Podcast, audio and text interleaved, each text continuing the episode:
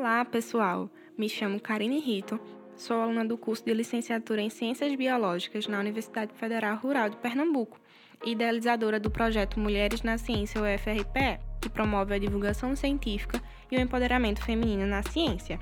Estou aqui hoje a convite do Educa Periferia para falar sobre o mundo da divulgação científica e a sua importância. Divulgação científica nada mais é do que democratizar o conhecimento científico, transformar um conteúdo complexo e de linguagem específica em um conteúdo que possa ser consumido e principalmente compreendido por todos. É dar a oportunidade para que a população que não esteja inserida no meio científico e acadêmico de entender e repassar esse conhecimento, que por sinal muitas vezes não saem dos muros das universidades. Por isso, se faz necessário criar essa ponte entre sociedade e meio científico é fazer com que os cidadãos tenham a capacidade de discutir assuntos que impactam de alguma forma na sociedade, mas que poderia ficar restritos a especialistas devido a termos e conceitos pouco conhecidos.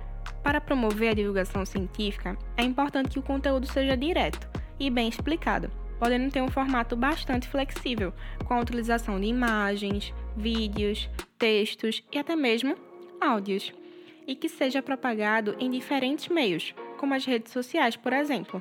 Dessa forma, é possível promover o debate e educar a sociedade como um todo ou mesmo um grupo específico. E foi com essa ideia em mente que, em 2019, eu criei o projeto Mulheres na Ciência UFRPE, com o propósito de divulgar o que pesquisadoras da instituição que faço parte produzem, e dessa forma criar uma grande rede de apoio e representatividade. Divulgar mulheres na ciência é poder garantir a presença e o reconhecimento feminino no universo da pesquisa científica, além da sociedade como um todo. Nós, mulheres, estamos conquistando cada vez mais nosso espaço na sociedade, que nos foi negado por muito tempo por sermos simplesmente mulheres. E com isso, infelizmente, ainda temos nossa capacidade e inteligência colocada à prova a todo momento.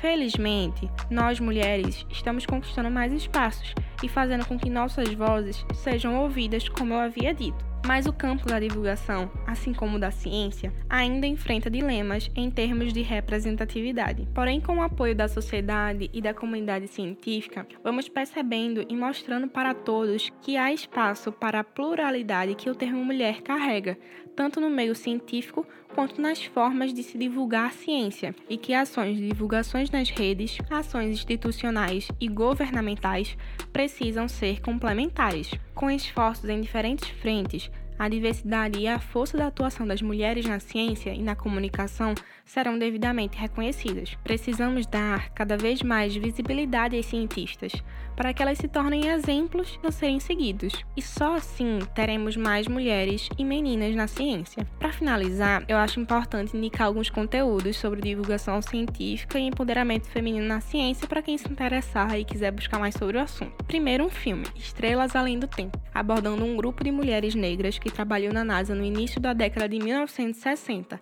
e teve contribuição fundamental nas pesquisas da corrida espacial. E um livro, A Música do Universo, de Jana Levin. Além da capa maravilhosa, o livro conta com uma história incrível, a do grupo LIGO, que procurou pelas ondas gravitacionais por mais de 50 anos, aquelas que foram detectadas em 2017.